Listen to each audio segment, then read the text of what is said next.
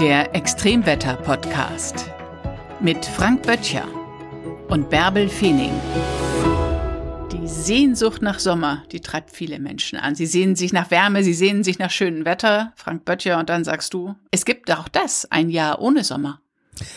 Ja, das ist tatsächlich schon mal passiert. Das allerdings können, da können sich nur die sehr Alten noch unter uns daran erinnern. 1816, da gab es tatsächlich mal ein Jahr, nicht nur bei uns in Deutschland, sondern da gab es tatsächlich mal ein Jahr ohne Sommer. Da ist wirklich dieser gesamte Sommer ausgefallen und das war natürlich in der damaligen Zeit dramatisch. Das hieß eben nicht nur, man konnte nicht so schön in den Urlaub fahren oder es war eben ein bisschen weniger gemütlich auf dem Liegestuhl. Das war eben eine völlig andere Zeit. In Mitteleuropa, in Deutschland beispielsweise Beispielsweise war es drei Grad kälter als gegenüber der vorindustriellen Zeit. Jetzt das Jahr 2021 beispielsweise war 1,3 Grad wärmer. Also im Vergleich zu der jetzigen Zeit drei, vier, fünf Grad niedrigere Mitteltemperaturen übers ganze Jahr. Es hat Schnee gegeben in, im Quebec beispielsweise, im Kanada, im August 30 Zentimeter Schnee. In der Schweiz bis ins Tal hat es geschneit am 30. Juli 1816. Also selbst auf der Schwäbischen Alb ist im Juni dieses Jahres Schnee gefallen. Das muss man sich mal vorstellen. Das bedeutet natürlich enorme Auswirkungen beispielsweise auf, auf Ernten. Da sind tatsächlich riesige Mengen an Ernten in Mitteleuropa und in weiten Teilen auch Nordamerikas ausgefallen. Und das hat natürlich zu Hungersnoten geführt. Also es war wirklich eine, eine dramatische Zeit. Aber wie kann sowas passieren, dass eine Jahreszeit komplett übersprungen wird? Ja, das lag tatsächlich an einem sehr besonderen Ereignis, einem gewaltigen Vulkanausbruch. Möglicherweise kam sogar noch ein zweiter dazu, aber der als wirklich großer Vulkanausbruch in die Geschichte eingegangene Ausbruch im, am 5. April 1815, das war der Tambora in Indonesien. Ein gewaltiger Vulkanausbruch. Man muss sich äh, das vorstellen wie eine gewaltige Detonation, noch viel größer als das, was wir im Januar 2022 erlebt haben. Da ist der Vulkan Hungatonga äh, und diese Detonation damals, die war noch ungleich größer und hat gigantische Mengen an Schwefel und Schwefeldioxid in die Atmosphäre hineingepustet und das ist tatsächlich der entscheidende Aspekt.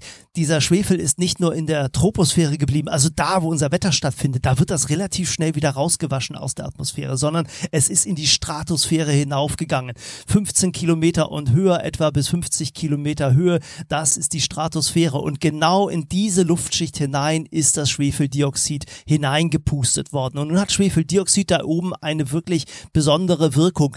Es absorbiert nämlich die Wärme, die Energie des Sonnenlichtes ist. Das heißt, die Sonneneinstrahlung geht in diese Partikel hinein, die werden angerichtet, die Wärme wird dort gespeichert und kommt eben nicht mehr in die tieferen atmosphärischen Schichten an. Diese kühlen sich aus und so hat es dann tatsächlich mit einer nachlaufenden Zeit, denn das Ganze hat etwa ein Jahr gedauert, bis sich diese Wolke um die ganze Erde, um den ganzen Globus verteilt hat, wurde es dann eben immer kälter, immer kälter und äh, dann ist der Sommer tatsächlich völlig ausgefallen. Wahnsinn. Das ist aber ein einmaliger Vorfall.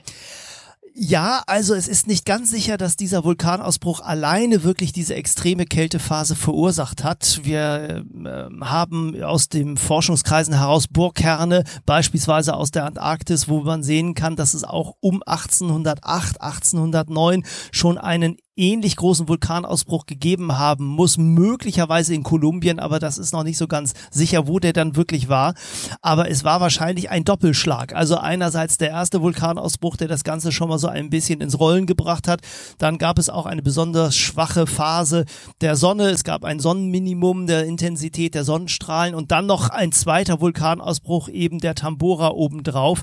Und das hat dann tatsächlich dazu geführt, dass man eine so große Wirkung äh, bekommen hat und ähm, dadurch, dass natürlich dann in so einem Jahr nicht nur die Temperaturen niedrig waren, sondern vor allen Dingen auch die Niederschlagshöhen besonders groß waren. Es hat also wahnsinnig viel geregnet, vor allen Dingen in der Sommerzeit, also in der Wachstumsphase auch des Getreides. Und alleine in Irland gab es 800 Typhusfälle, also auch eine Zeit, in der es viele Krankheiten gab. Die Pest hat sich ausgebreitet.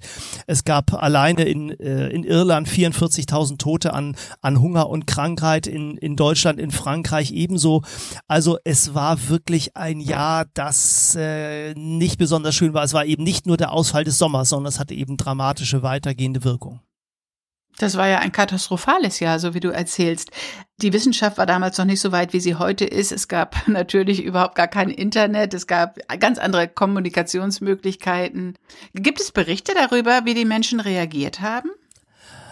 Also mir liegen darüber keine Berichte vor, aber es ist natürlich gut möglich. Also bei Rungholt wissen wir natürlich, als äh, die Insel mit der Stadt untergegangen ist, dass da beispielsweise die Kirche gesagt hat, jo, ihr habt alle nicht genug gebetet. Es ist letztlich eine Folge unsere, eures, eures schwachen Glaubens. Das wird es sicherlich in Mitteleuropa auch gegeben haben. Die Kirche war natürlich stark in ihrer Rolle, aber äh, wissenschaftlich war das einfach unklar. Man wusste es nicht. Und viele haben das dann natürlich auch mit, mit, ähm, mit Aberglaube verbunden oder mit höheren Kräften.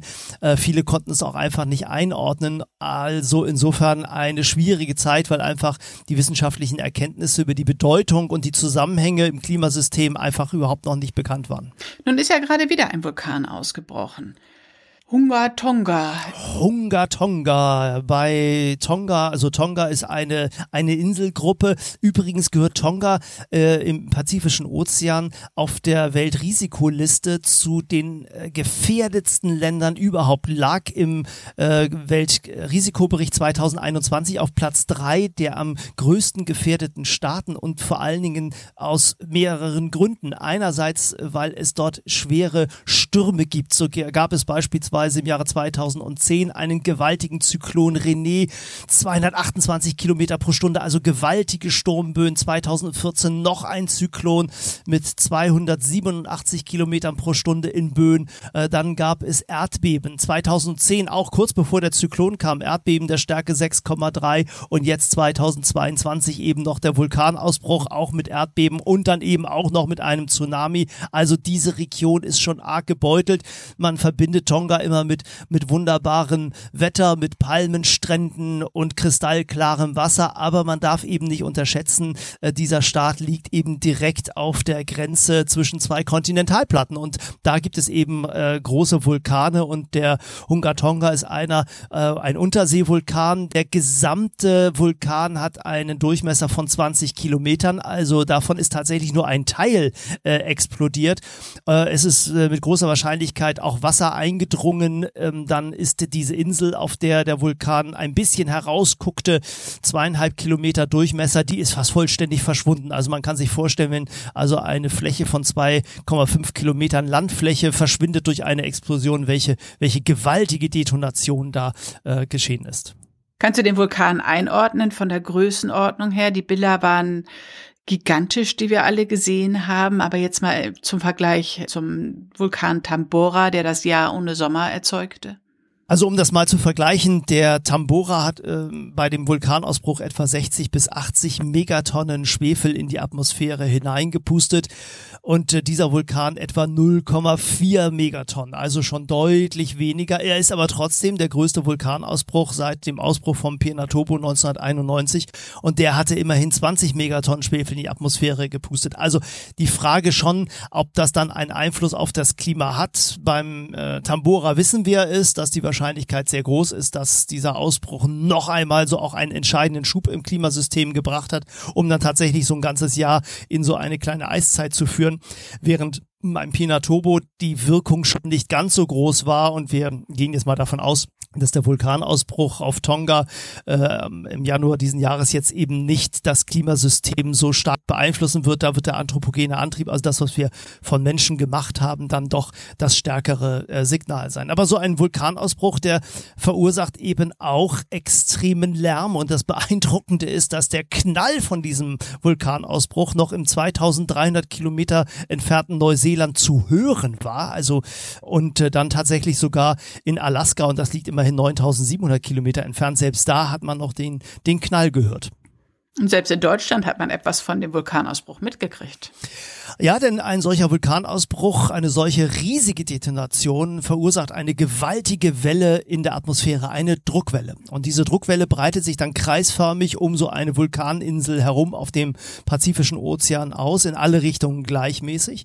Und dann wandert diese Druckwelle der Atmosphäre einmal um den ganzen Planeten und schwingt sozusagen. Also die ganze Atmosphäre kommt so ein bisschen ins Schwingen, so als würde man eine Glocke anklopfen und dann geht der Schall und die Schwingung eben einmal durch den Raum und so ist das da auch gewesen gewesen. 14 Stunden nachdem der Vulkanausbruch passiert ist, kam diese Druckwelle in Deutschland an. Von Nord nach Süd ist sie quasi durch Deutschland durchgerauscht. Eine Amplitude von etwa drei Hektopascal, also schon etwas, was man auf Barographen sehr gut sehen kann. Da geht wirklich ein Zacken rauf, ein Zacken runter und dann pendelt sich ein bisschen wieder ein. Und ein Teil dieser Druckwelle ist dann natürlich auch gegen Gebirge gekommen, gegen den Himalaya und auch gegen die Alpen. Und man kann eben tatsächlich sogar sehen, dass diese Druckwelle bei uns von Norden gegen die Alpen prallt, dann wieder zurückprallt, diffus auseinanderläuft. Also äh, dann tatsächlich einige Stunden später noch einmal eine Welle kommt von anderer Seite, noch einmal um den Globus geht und dann wird es ganz langsam wieder schwächer und löst sich dann ganz langsam auf und schwingt dann aus, ähnlich auch wie der Ton dann bei einer angeschlagenen Glocke langsam wieder leiser wird. Aber ja, man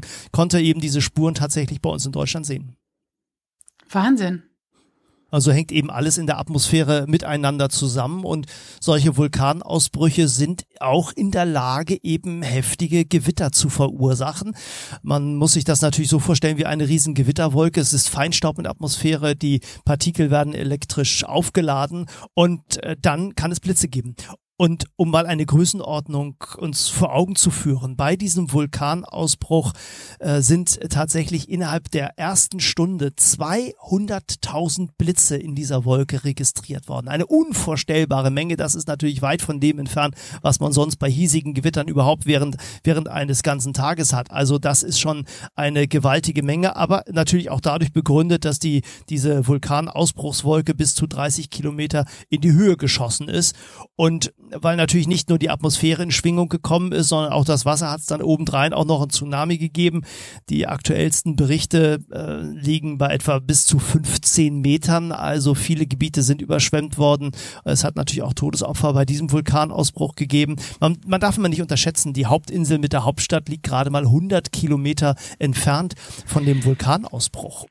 Welche Auswirkungen hat dieser Vulkanausbruch auf das Klima? Was erwarten wir jetzt?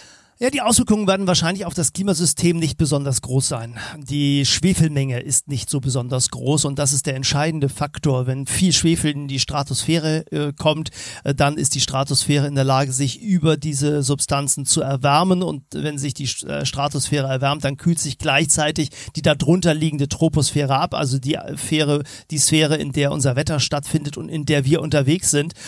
Äh, und um mal die Größenordnung uns nochmal vor Augen zu führen, 60 bis 80 Megatonnen ähm, Schwefel sind beim Tambora in die Atmosphäre gekommen, 0,4 Megatonnen äh, beim Vulkanausbruch äh, auf Tonga. Also doch eine signifikant geringere Summe, sodass die Auswirkungen auf das Klimasystem wahrscheinlich gering sind.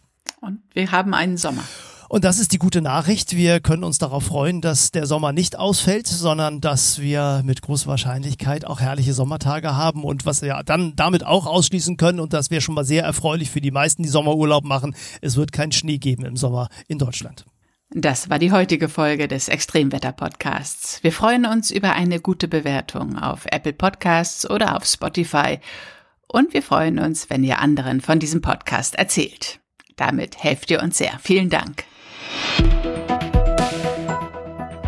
Das war der Extremwetter-Podcast mit Frank Böttcher und Bärbel Feening.